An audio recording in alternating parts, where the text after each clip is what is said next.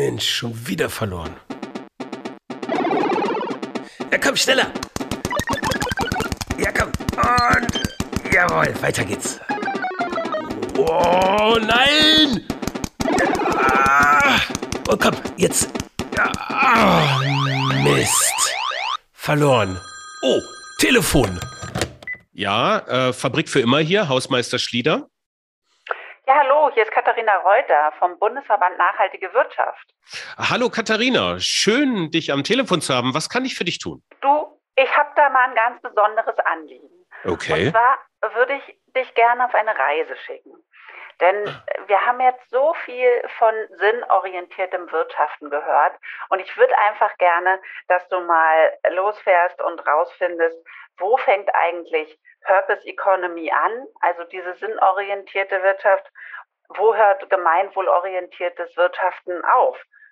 Wo finden wir in der Wirtschaft schon Ansätze für Suffizienz? Also dahinter verbirgt sich ja ein weniger, ist ja eigentlich sozusagen kontraproduktiv zum Business as usual Denken und aber eben auch zu diesen Fragen, wie geht es den Unternehmen, den zukunftsorientierten Unternehmen, heute eigentlich mit dem Thema Wachstum? Oh, Moment mal, da muss ich jetzt mal ordentlich mitschreiben. So, Purpose anfangen, gemeinwohlorientiert aufhören, sinnorientiert und wie geht's Ihnen? Okay, da, und da soll ich jetzt losfahren, auf eine ganze Reise durch Deutschland. Ja, weil es gibt einfach schon so viel äh, spannende Ansätze in den Unternehmen, wo eben gerade Mittelständler, gerade Familienunternehmen sich einfach auch eine Scheibe von abschneiden könnten, aber die wissen einfach ganz oft nicht, wie soll es eigentlich anfangen? Was wäre denn beispielsweise so ein konkreter Schritt, wenn ich in mein eigenes Geschäftsmodell eben auch einen Ansatz fürs weniger konsumieren, also eine suffizienzorientierte Strategie, wenn ich die da einbinden will? Wie, wie mache ich das, wenn ich meine Mitarbeitenden mitnehme auf diese Sinnreise, ja, auf diese Purpose-Orientierung? Was macht das mit den anderen KPIs meines Unternehmens? Das ist ja spannend. Und es gibt Unternehmen da draußen, die das bereits machen, offensichtlich. Da muss ich die mal rausfinden. Absolut. Und da haben wir natürlich auch das große Glück, dass sich im Bundesverband Nachhaltige Wirtschaft davon schon ganz schön viele finden und eben auch untereinander die guten Ideen weitergeben. Und ich würde einfach gerne, und deswegen habe ich dich angerufen, dass wir das auch in die große weite Welt rausposaunen. Sag mal, wie viele Unternehmen schweben dir denn da so vor? Wie lange soll denn meine Reise gehen, Katharina? Naja, ich weiß ja auch, dass jetzt nicht unbegrenzt Zeit ist. Von daher, ich glaube, wenn wir so sieben, acht tolle Beispiele hätten, die einfach auch ein großes Stück Inspiration liefern können, wäre es toll. Okay, sieben, acht Beispiele deutschlandweit, Purpose, gemeinwohlorientiert. Wie fängt man an und was bedeutet das? Okay, gut, warte mal, dann würde ich dann losfahren und mir kurz nach Hause meine Sachen packen. dann äh, geht's los im Zug. Nein, wir müssen ja auch noch die Unternehmen rausfinden. Ne? Da gibt's Unternehmen da draußen, da können wir vielleicht nochmal reden. Vielleicht schreibst du mir einfach nochmal, mit welchen Unternehmen äh, ihr da schon ähm, im Verband zusammenarbeitet. Und dann mache ich mich auf die Reise und wir sehen uns rund um Ostern wieder und dann werde ich ein bisschen berichten, oder? Super, freue ich mich sehr und vor allen Dingen auf eben diese Stücke der, der Impulse und der Inspiration bis dahin. Katharina, danke schön. Wir sehen uns an Ostern. Auf bald. Super, ich freue mich. Bis dahin. Fabrik für immer. Der Podcast über eine regenerative Wirtschaft in Theorie und Praxis. Die Podcast-Reihe Purpose und gemeinwohlorientiertes Wirtschaften für mehr Resilienz in Krisensituationen ist eine Produktion der Fabrik für immer in Kooperation mit dem Bundesverband Nachhaltige Wirtschaft im Auftrag des Umweltbundesamts. Wir wünschen Ihnen viel Spaß und Sinn mit dieser Episode.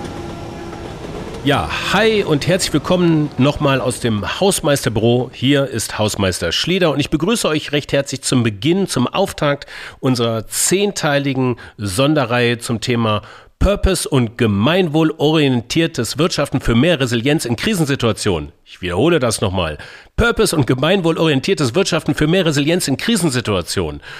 Was es genau damit auf sich hat, das sagt im Grunde genommen der Titel schon, deswegen ist er auch so schön lang. Wir haben einfach auch keinen kürzeren gefunden und ihr habt die nächsten zehn Wochen Zeit, euch intensiv jeden Sonntag um gemeinwohlorientiertes, purpose-orientiertes Wirtschaften zu kümmern, indem ihr ganz einfach zuhört. Jede Episode gibt es frei Haus auf eure Ohren.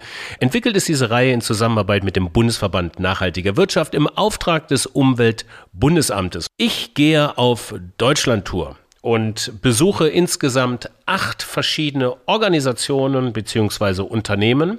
Zumindest Stand heute, vielleicht werden es noch ein bisschen mehr. Und steige in den Zug und fahre fröhlich durch die Lande auf der Suche nach dem Purpose. Aber mal ganz kurz. Purpose, also ich meine wirklich Purpose, das ist ja, das ist ja so modern wie das Wort digital im Jahr 2017. Ist der Purpose im Jahr 2022? Ist denn dieses Wort nicht schon genug durchs Dorf getrieben worden?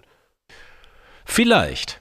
Aber die Bedeutung dahinter bestimmt nicht. Purpose bedeutet übersetzt Sowas wie Zweck, Zielsetzung oder Sinn, das wissen wir alles. Im unternehmerischen Kontext meint der Begriff die Verfolgung, naja, einer tiefer gehenden Unternehmensmission.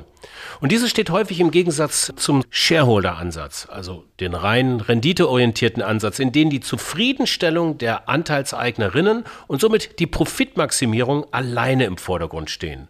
Da fällt mir Milton Friedman noch aus meinem Studium ein. The only social responsibility of entrepreneurs is to increase their profits. Das hat er bereits im Jahr 1970 gesagt und hat mit dieser Einstellung die unternehmerische Ausrichtung auf Jahrzehnte hin maßgeblich geprägt. Aber sie war und ist nicht alternativlos. Schon immer haben vor allem inhabergeführte Familienunternehmen neben der Gewinnerzielungsabsicht auch Ziele wie Zufriedenheit der Mitarbeitenden, gesellschaftliche Mitgestaltung oder auch Förderung von Sport und Kultur verfolgt. Und die Pioniere der nachhaltigen Wirtschaftsweise zeichnen sich dadurch aus, dass sie die drei Bereiche Umwelt, Soziales und Wirtschaftlichkeit als gleichberechtigt nebeneinander betrachten. Immer mehr Unternehmen, die sich heute einem nachhaltigen Unternehmenszweck verschrieben haben, kehren ebenfalls dem traditionellen und rein kapitalistischen Wirtschaftsverständnis der Shareholder-Orientierung den Rücken zu. Naja, und statuieren stattdessen gesellschaftliches und ökologisches Verantwortungsbewusstsein als Grundlage ihres Wirtschaftens. Ja, das geht tatsächlich und tut gar nicht weh. Yes, they can. Aber nochmal zurück zum Purpose. Also wirklich, es ist wirklich kein gelungenes Wort. Anyway, jedenfalls verleiht er der Firma eine breitere Daseinsberechtigung und versucht letztendlich einen gesamtgesellschaftlichen Beitrag zu beschreiben. In der modernen Nachhaltigkeitstheorie spricht man hier von so einer Art License to Operate Unternehmen und Organisationen müssen heute eine Art ethische Rechtfertigung geben können, warum und auf welche Weise sie umfassend zu einer nachhaltigen Zukunft, zu einer regenerativen Zukunft auch für kommende Generationen beitragen. Und diesen Rechtfertigungen für das wirtschaftliche Handeln, denen gehen wir jetzt in dieser Reihe auf den Grund. Konzentriert in zehn Episoden besuchen wir Branchen wie die Outdoor Fashion, die Schuhmanufaktur. Wir sind in Social Businesses zu Besuch, in Energieunternehmen, im Anlagen- und Sensorikbau, naja, und auch in der Beratung. Das ist unser erster Gast. In der nächsten Woche geht es los mit Fabian Kienbaum von Kienbaum Consulting. Kienbaum ist eines der ältesten und traditionsreichsten Beratungshäuser in Deutschland. Und dort sind sie sehr stark ausgerichtet auf Familienunternehmen und werden mir einiges über Purpose in der Praxis erzählen können. Ist gar nicht so weit. Ich brauche nur nach Köln-Ports, da muss ich noch gar nicht mal die Deutsche Bahn nehmen, sondern ich kann mit der KVB auf die andere Rheinseite juckeln. Ein schöner Start für eine erste Station. Also, nochmal, jeden Sonntag in der Fabrik für immer gibt es eine neue Podcast-Episode zum Thema Purpose und gemeinwohlorientiertes Wirtschaften für mehr Resilienz in Krisensituationen. Wir freuen uns sehr, wenn ihr dabei seid, wenn ihr mit uns interagiert, zeigt uns eure Cases, meldet euch. Wir freuen uns über jede Art von Feedback. Euch bis dahin viel Spaß und Sinn in euren Tagen und ich gehe jetzt mal los, pack mein Equipment, meine Zahnbürste ein und mach mich auf den Weg. Fabian, ich komme. Gleis 1 Einfahrt Purpose Express nach Köln-Ports. Vorsicht bitte bei der Einfahrt.